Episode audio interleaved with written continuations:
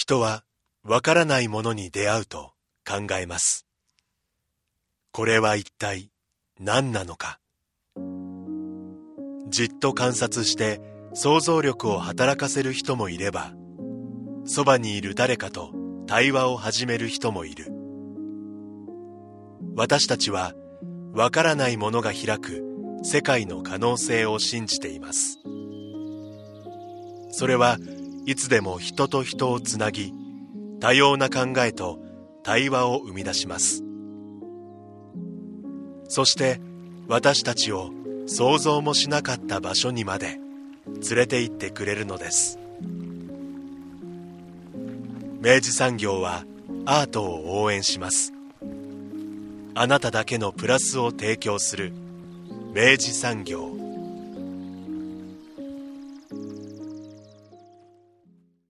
明治産業プレゼンツアワーカルチャーアワービュー今週は福岡県八女市を拠点に収集活動を行う古道具店月田収集事務所を特集します。集めることで見えてくる何かを探るために日々物を集めそれを店という形で表現するをコンセプトに店舗とイベント出店で活動する月田収集事務所。一体どんなご主人がどんなストーリーで作ったお店なのでしょうか？月田収集事務所の月田光彦さんにお話を伺っています。インタビュー前半をどうぞ。今回のゲストは月田収集事務所の月田光彦さんです。よろしくお願いいたします。よろしくお願いします。えー、いきなりもいろいろ聞きたいことがあるんですけど、はい。あの、月田収集事務所という、これは、んごめんなさい、いきなりぶしつけですけど、な、何なんでしょまあ、わかりやすく言うと、まあ、古道具屋になるんですけどう、、うんうん、えーまあ、一応その古道具屋って言っても、なんか僕がちょっとその物を集める方をメインにしたいなと思ったんで、はい。まあ、収集っていう、しかもあの、どちらかといえば、なんていうんですかね、こう、淡々と作業的に集めたかったので、うんうん。それに事務所をくっつけてみたっていう、はそういうちょっと活動です。あ。活動なんですね。そうです。その集められているものというのは、例えば、まあ多分多岐には当たるとは思うんですが、どういったものって説明できますでしょうか？そうですね。なんか一番主に、まあなんかいろんなジャンルのものを集めてるんですけど、はい。一番主に集めてるものとしては、えーやっぱりちょっと個人的に、あの、80年代から90年代ぐらいの大量生産、大量消費の社会みたいなのもちょっと、まああれにそこからこう、なんていうんですかね、生まれてはいるので、あの、なんかそこの時代のおかしさみたいなものを改めて今、なんか、ちょっと物を通して、なんか見るのが楽しいというか。まあなんで、そういう時代のインテリアで、だったりとか、まあ生活用具とか、まあ主になんでプラスチックとか、あと、まあ金属だったりとか、うん結構人工素材が圧倒的に多いものを扱ってますね。うーん。まあそういうマスに生産されたプロダクトみたいなものたちを集めていると。そうですね。マスではあるんですけど、うん。なんか今見たらこれマスで作ったのどうしたんだろうみたいなものが結構あるんですよ。うん。これなんか、その、相違として作ったのだろうかみたいな。ああ、わかりますわかります。いや、実際、あの、月田さんのその収集事務所のですね、インスタの、あの、アカウントとかを拝見するにつけてもですうね、ん。だいぶキッチュな、あの、アイテムが、あの、並んでいてですね、これは何なんだって感じがしますよね。そうですね、なんか、ちょっと、世の中から多分、おそらく忘れ去られてしまうだろう、こう、隅っこの方の変なものたちをうん。中心に集めてしまってるので、なんか、まあ、そのマスではない、はないんですけど、ただ、一定量はそれぞれやっぱり作られてるので、うん。なんかそこの部分がちょっと、まあ気になってというか、う。まあそれは多分忘れ去られてしまうはずなので、僕がちょっと拾い、拾って、まあ少しでもちょっとなんか人の目に触れさせられたらなっていう気持ちでやってますね。うーん。あの、いつ頃からこういったものを集める活動は始まったんですか？一応、あの、集め始めたっていうと、まあ、なんていうんですかね。まあ、お幼い頃からというか、まあ、はいはいはい。もの自体は好きだったので、ええあの、なんかちょこちょこ集め、ものは集めてたんですけど、うんうん激化したのは、あの、ココロナ以降ですね。へえ。じゃあ割と結構その本格的にやられ始めたのはここ数年ぐらいの感じですか？そうですね。ここ、なんで3年ぐらい、へえ。ぐらいっていう感じですね。すけさんすいません、失礼ですかもしれないですけど、お、お年って今おいくつでいらっしゃるんですか？僕今30です。?30 か。すごい。じゃあこのスキタ収集事務所という、こう、名前を打ち立てたのはいつ頃だったんですか？その名前自体が、あ、それが多分ちょうど3年前ぐらいになりますね。なんか、まあその自分のものを集める活動に名前を付けたっていううんうん形なので、何かそれがこう、まあ結果的に今は屋号ではあるんですけど、うん。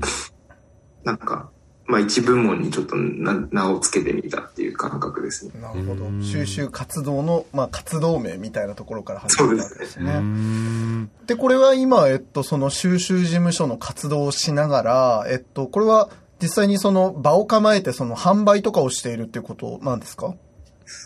一応あの場はやめにお店は構えていて、はい。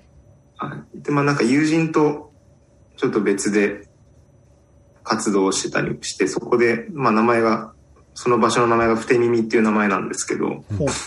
あの、そこを、まあ4人で借りてる場所をちょっとお店として、うん。あの、開けてるような感じですね。うーん。これなんかもう聞いても答えようがないかもしれないんですけど、今それ何点ぐらいのアイテムがそのし、あのお店には並んでいるんですか？なんかもうもはや並んでいるっていう感じでもないんですけど、ないんですか？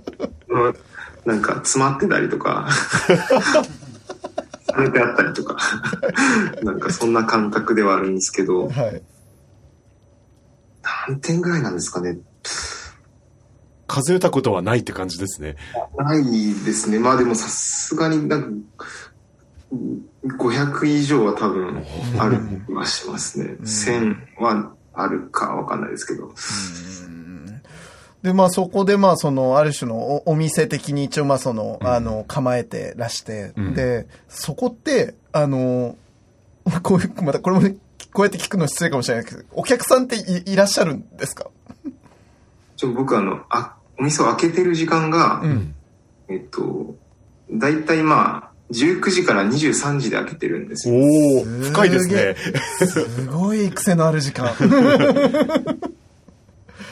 あの、一番最初は、え土曜日の夜だけ開けてたんですよね。え、なるほ土曜日の夜の19時から23時に定期的に開けるっていうのを大体、まあ1年弱ぐらい続けて、うん。その後、最近はちょっとその、あ、主に最近はその飲みの市とか、うん。あの出店とか、まあお店とかのポップアップだったりとか、そっちがちょっと増えてきたので、うん。あの、そっちを軸にしてる分、土日が意外と開けられなくなったので、うんなるほど。なので、あの、最近は、僕がいる日の、いや、僕が辞めにいる日の夜に開くみたいな。すごい。すごい。スキタの店は夜開く、夜開くですね。ねあ、じゃあ、あ、相手、あ、関田さん今帰ってきてんだって感じになるんですね。そうですね。え、これ、あの、そもそもなんですけど、ど、どういうアンテナを伸ばせば、あの、こんなにたくさん収集ができるのかなって、まずそこに疑問を感じたんですけど、なんか僕はもうちょっと足で稼ぐっていうことしかできないので、あの、各地に行ったりして、まず物を大量に見るというか、うん。まあ、なんか骨董市とかもいっぱい全国ありますし、はい。まあ、リサイクルショップも全国にたくさんありますし、うんなんか古いあの市場、まあ、古物の古物の市場とかも全国でやっぱやられてるので、うん。なんかそこら辺をこう、まあ動きながら、抑えていくみたいな。そうです足で稼ぐんすね。なんか、それは、あのーまあ、その、収集活動が元の原点だと思うんですけど、ん。あの、売るために買う感じなんですか？それとももうなんか、うん自分のフェティッシュがう、うあの、こうなんか、触手がね。うん。触手が動いたものは、とにかくもう、買って後で考えるみたいな感じなんですか？ど、どんな感覚なんでしょう？あ、でも、最初はもうその、やっぱり収集の方をメインとしてたんで、うんあの、本当にその、興味の伸びたところという職種がこう捉えたものをうん。買っていって、まあ、今もほぼ、なんかそっちなんですけど、あ、でもその中でも、なんか、売っていくことによって、なんか人から反応がもらえるので、うん。なんかそこで、こう、まあ需要みたいなものもちょっとうん。わかっ、ちょっとずつこう分かってくるので、うんなんかそこのバランスみたいなものが、だんだんこう今動いていってるような感じですねなる。ほどな。うんお客さんってのはやっぱりあの、その、こ、こ、古物好きの人たちが、なんかこう、変わる変わるやってくるみたいな感じなんですか？なんなんですかね。ちょっと僕もなんかお客さん側だとどういう気持ちなんだろうって 正直わかんないんですけど、なんかその、絶対に怪しいじゃないですか。土曜日の夜しか開けてない。なかなか癖はありますよね。結構遠かったり、まあその飲みの人だったらまだわかるんですけど、結構あの、まあまあありがたい部分、なんか、あの、ポツポツと来ていただけてて、うんなんか、まあそこでじっくりいろいろ話せたりもするんで、うんまあ、逆に、こう、あの、なんでしょう。行くハードルがめちゃくちゃ高い分、あの、えりすぐりの人たちが来られて、はいはいはい。もう来た暁には結構深いコミュニケーションが成立するわけですよね。そうですね。なんか最初のハードルが異常に高いっていう。なるほどなこの、な、なんでしょうね。あの、改めて、どこに魅力を感じてらっしゃるのかなっていうのも気になるんですけど、まあその大量生産の中でちょっとこうずれたところにああったうん。ものたち、まああのインスタとか拝見するともう本当にいろんなプロダクトの画像とか上がってて、それぞれ、まあ癖あるなって僕は思ったんですけど、月田さんはどういったところに魅力を感じられてるんですかね？あでも、なんですかね。なんか、ちょっとに人、に人っぽいというか、人が出てるなって思うんですよね。なるほど。なんか、その大量生産で、まあ、作られてるものなんですけど、うん。なんか思いのほか多分、その、まあ商品企画の時に結構ダジャレで通された商品とかもあったりとか、うんうんうんなんかこう、意外となんか個人の感覚とかが反映されてたりして、で、まあその時代感もちゃんとそこに内包されててっていうので、うん。一応生産されてるんで多分時代、まあど、どんだけこけてても時代はちょっと反映されてるんですよね。うんうんうんなんか、そうですね。なんか、僕的にはなんかこの活動自体は、ものを通してなんか、人、人の面白さをこう、探るみたいな、とか、なんか、うん、なんでしょう。人と僕との接点はものは通し、ものを通してだと理解できるなと。うん。人間を、うん人間を、こう、ものを通して、うんさ、見つ、見つけていくというか、うんうんまあ、探っていくような感じなのかしらね。でも確かにこの画像とかを拝見すると、なんかすごい人間臭さを感じるというや、そうなんだよね。なんかその体温が宿ってるというか、うんうん。なんかその、ただ単純にその機械でガッシャンガッシャン作られたものっていう。でもあるんでしょうけどね、大量生そうそう。そう産なんでね。なんだけどなんかね、そう、そう切り落としてしまうには惜しい、うん。なんかこう、やっぱそのずれた魅力というか、うん。なんかぬ抜けた感じというか、うんうんうん。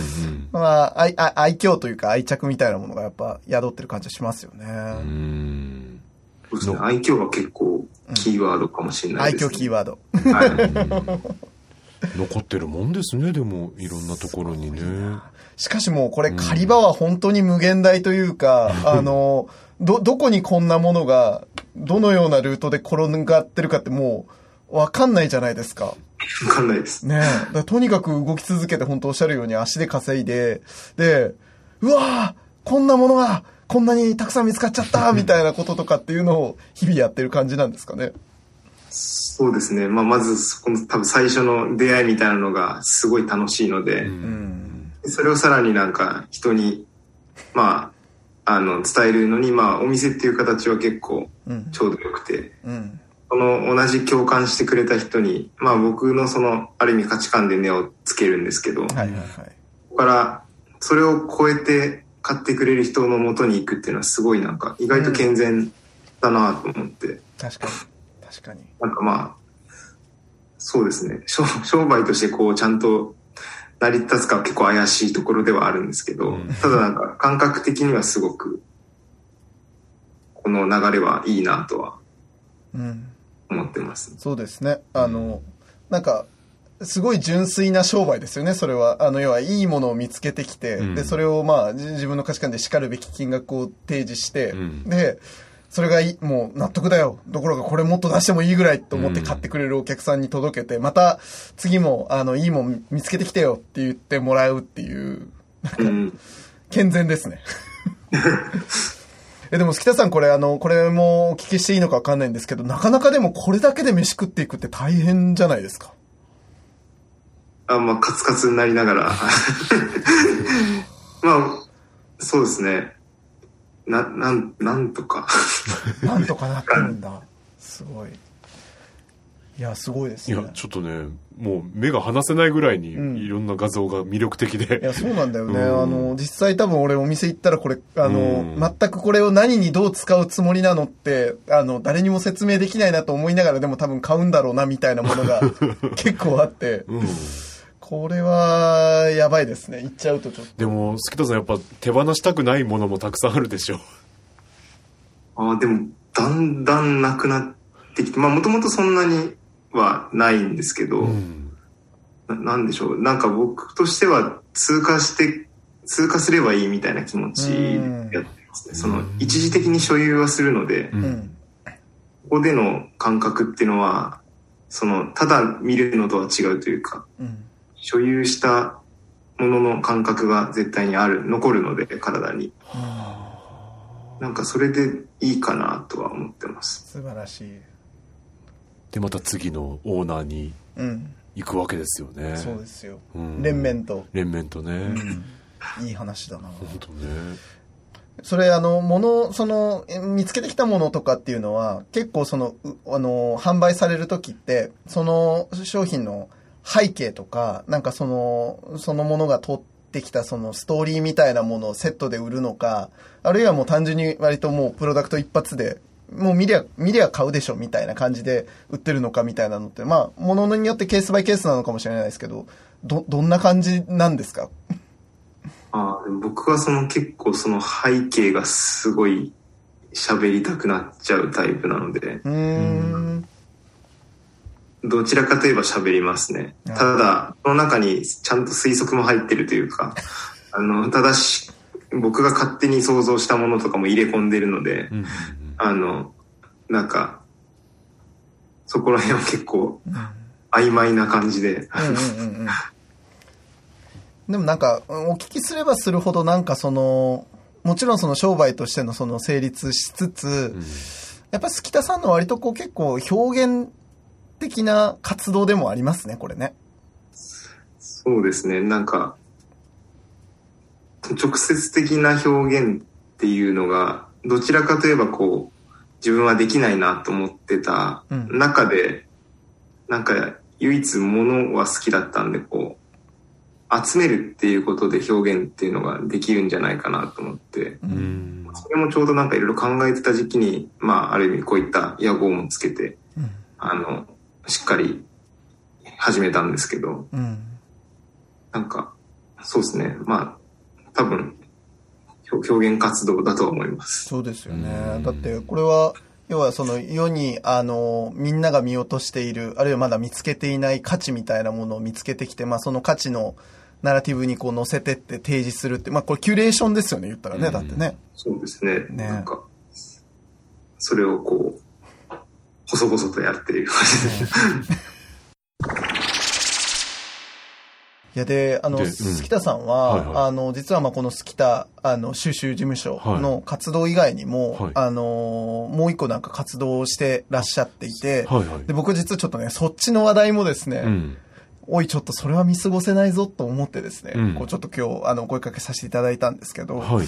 あの、音楽にまつわる活動をされているということで、杉田さん、これちょっと詳しくお聞かせいただいてもよろしいですか？はい。えっと、まあ、一応その音楽の活動の方は今一応名前としては、旧八女軍役所音楽の会っていう、あの、そういう名前でやっていて、はい。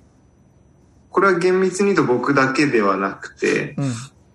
あの、まあ、旧八女軍役所って八女の昔の役場の後に、こうちょっと多目的なスペースになってる場所があって、うんそこの中の酒屋さんが入ってるんですけど、うん。その酒屋さんの中で音楽を持ち寄ってうん。お酒を飲んだり、うん。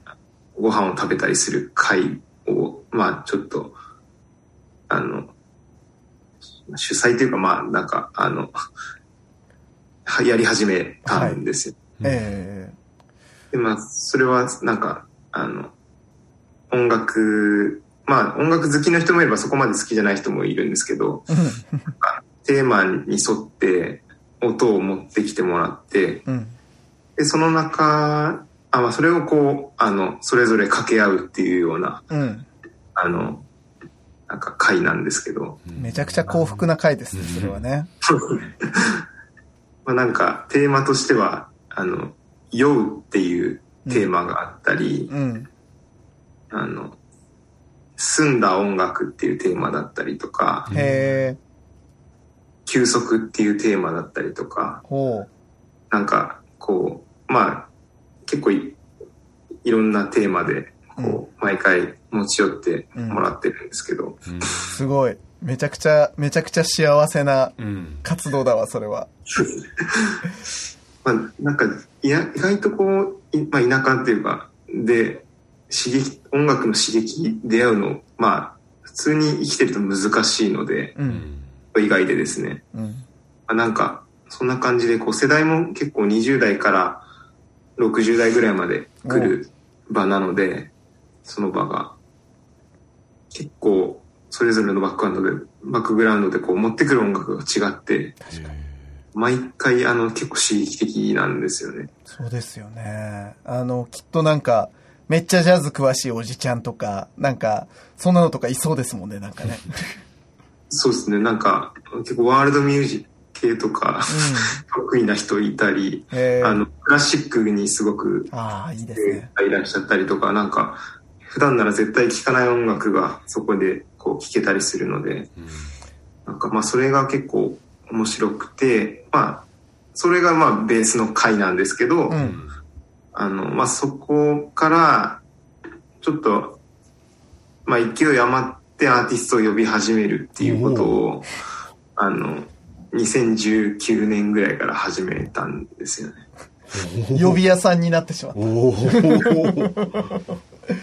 まあちょっと僕が勢い余っただけなんですけど、他の 会の方は、それをちょっとサポート、あの、手伝っていただいているっていうような感じで、ちょっと、なんか強引にそういう感じになってしまった。もうあれでしょ、スキタさん、さてはもう音源を持ち寄るだけではもう、あの、もう、飽き足らず。飽き足らず、もう、もう生演奏でこれ聞かしたいんですよ、ちょっと、みたいな感じで、読んじゃったみたいな感じですか？まあそうです。なんか、さすがにこう自分から呼ぶっていうのは大変なので、うん。なんか、その、アーティスト呼んでる人たちとこう、ちょっと、その少し前ぐらいからつながるようになって、まあ、すごく僕も音楽が好きで、うん。あの、音が鳴る現場にはこう、足が向いてしまうような感じではあったので、で、まあそれで、そういうちょっとこう、世界の音楽とか、うん。まあ、なかなかその、福岡でまず、来、なんか来日とかしても、福岡ではなかなか公演が実現しないアーティストって結構いるので、うん。なんかそういうのを、なんかまあ話があったところをしっかりう受けることができるような状況を作れたらなと思って、うん。それで、まあ1回目ちょっとこう話が、あって、それを受けて、うん。2019年にやってしまったっていう感じです。え、それは旧八女軍役所でやったんですか？そうですね。それはそこのその会がある場所で、そこがその、土間が土で、まあ、ざっくり150人ぐらい入るん土間のホールがあるので、うん。そこに、まあ、あの、会の皆さんと一緒に自分たちでステージ作って。舞台装飾をしてうんっていう結構手弁当的な感じで、うんあの、もともと音がこう、まあ、ホールではないので、あの音楽のホールではないので、全部作り上げて、こう一から作ったっていうような。はい。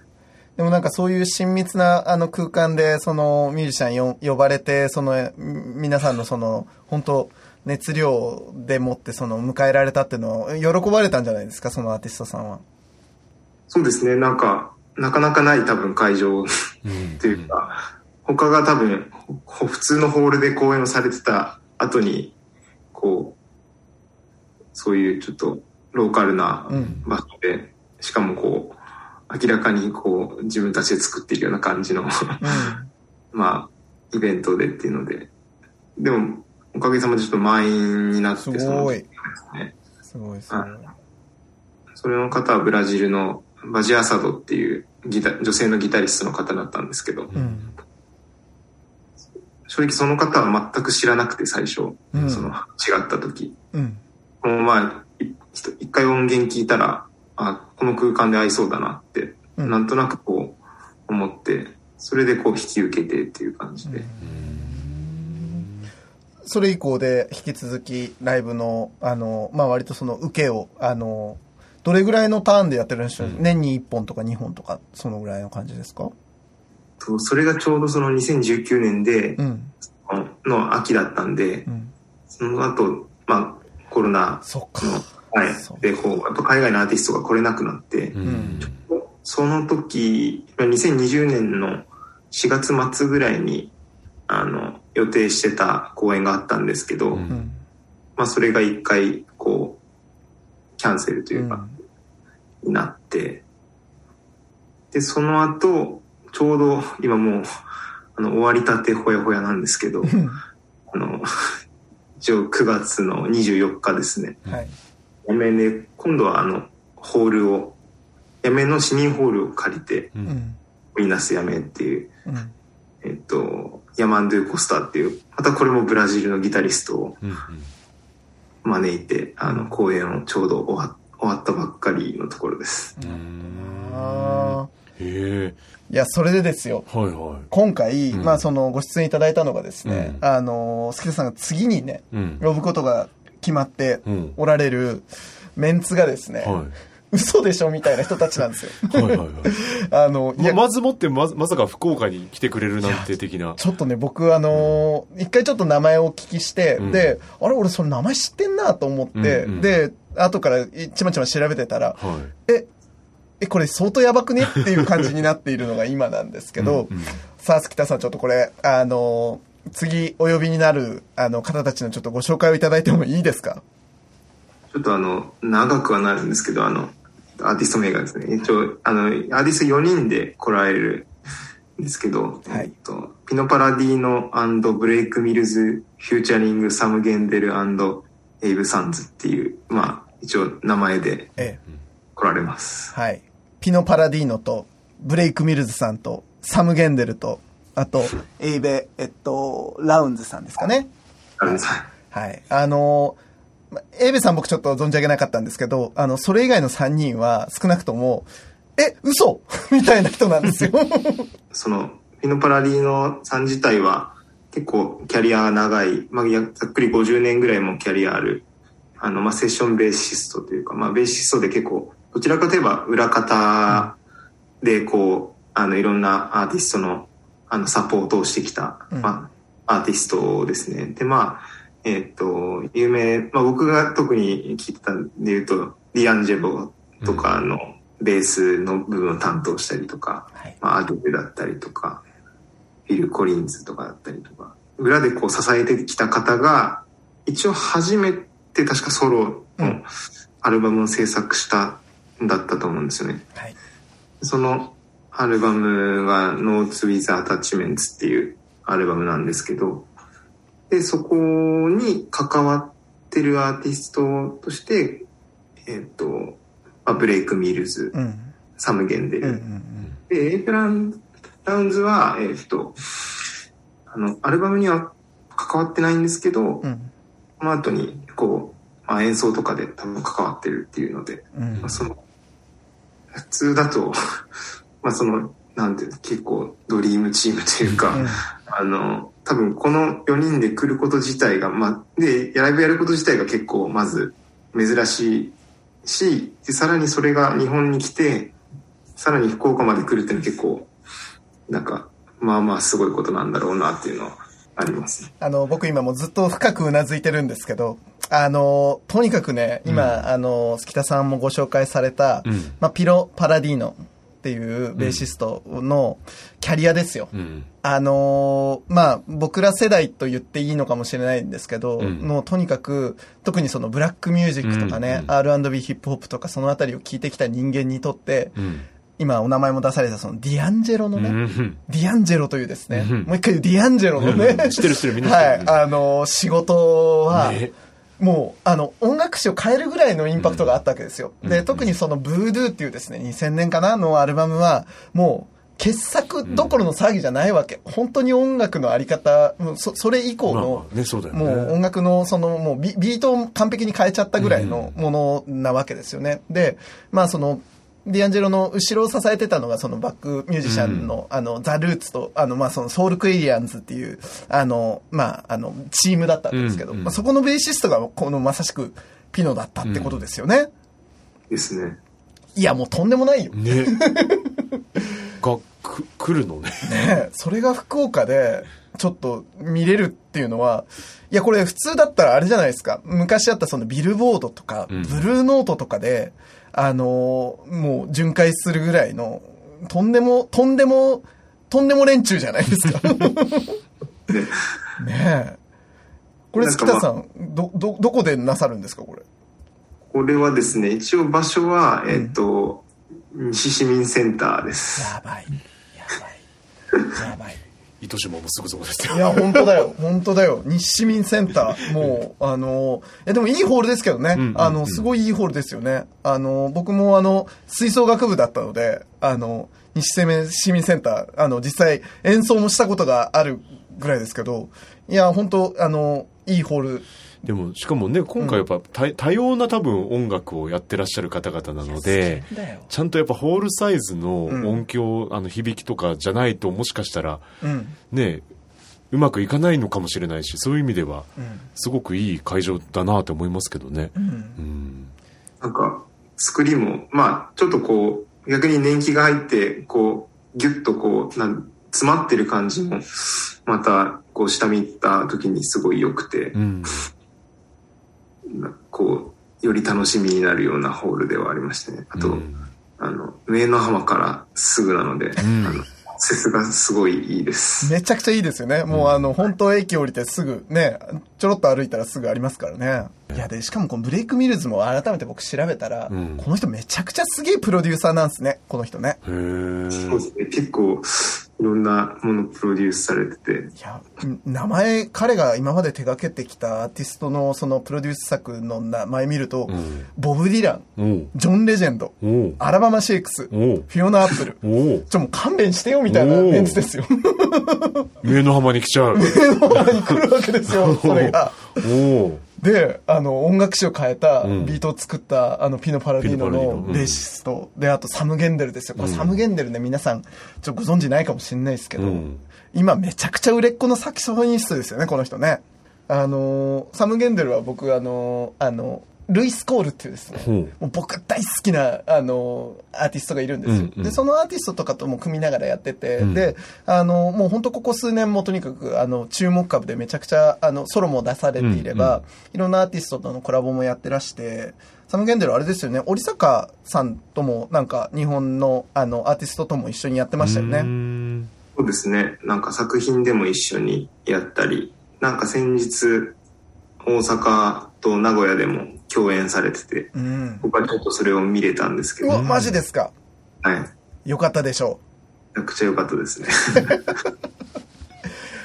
やったし、なんかこれは成功してほしい。で、なんかね。あの、こういいうイベントがやっぱり続けられる、そのうん、土壌にもう一回福岡がなってほしいから、うんうんうんあの、ね、おっしゃってたように、その海外ミュージシャンがやっぱしばらく来れなかった時期が、やっぱ長い中で、ようやっとこうやって、あの、もう一回血流が巡り始めた時に、うんいや、全然これ福岡回っても商売になんじゃんよっていうことで、うんあの、いろんな方たちがこう、ちゃんと気づいてもらって、うんで、入ってくるとさ、うんまたそれ見れるし、あの、見た人がまた、次のね、アうんーティスト呼んだりとか、なんか新しい音楽のインスピレーションをね、受けたりするわけですから。そうね。やっぱ、オーディエンス側である我々もね、その、お、福岡ちょっと感度高えじゃんみたいな思わせたいですよね。本当そう。うん。住んでるところで聴けるのが一番なので、うん。ですよね。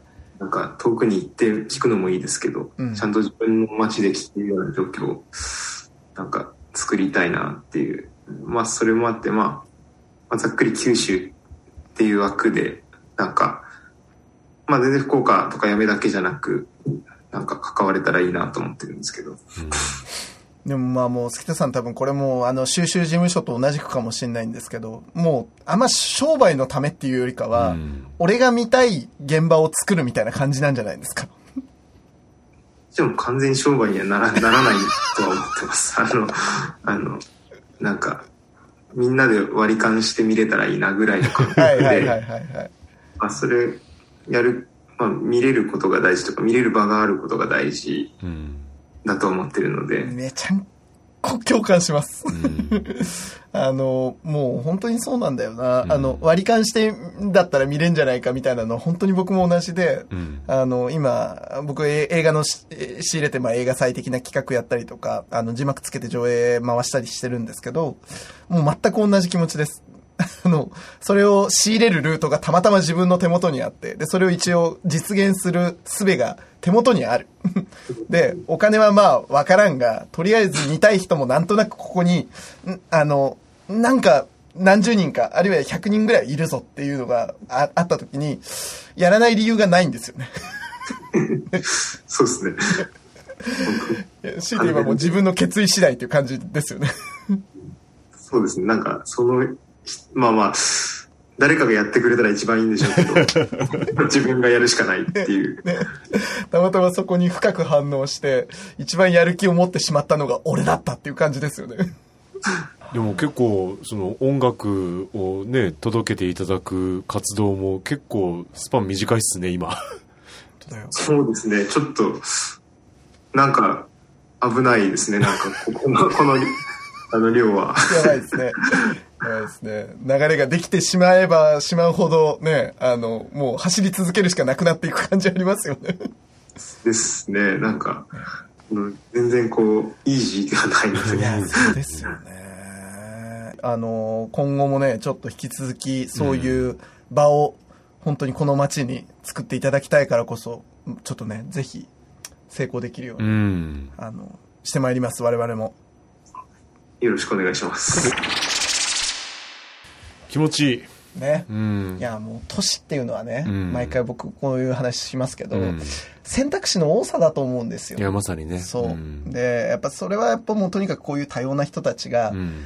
多様な思いを持ってアクションして、それにちゃんと応える、その、観客とかね、うんうんその地場が、土壌があって、うんっていうことで初めてその要は街の文化の選択肢っていうのがうん豊かに広がっていくことだと思うから、どっちかだけが頑張る話じゃない。うん、そうそうそう。ね、うんお互いにこう喜び合いながらうんやっていくっていうことだと思うので、いや、なんかそういうことになっていけるといいですね、月田さんね。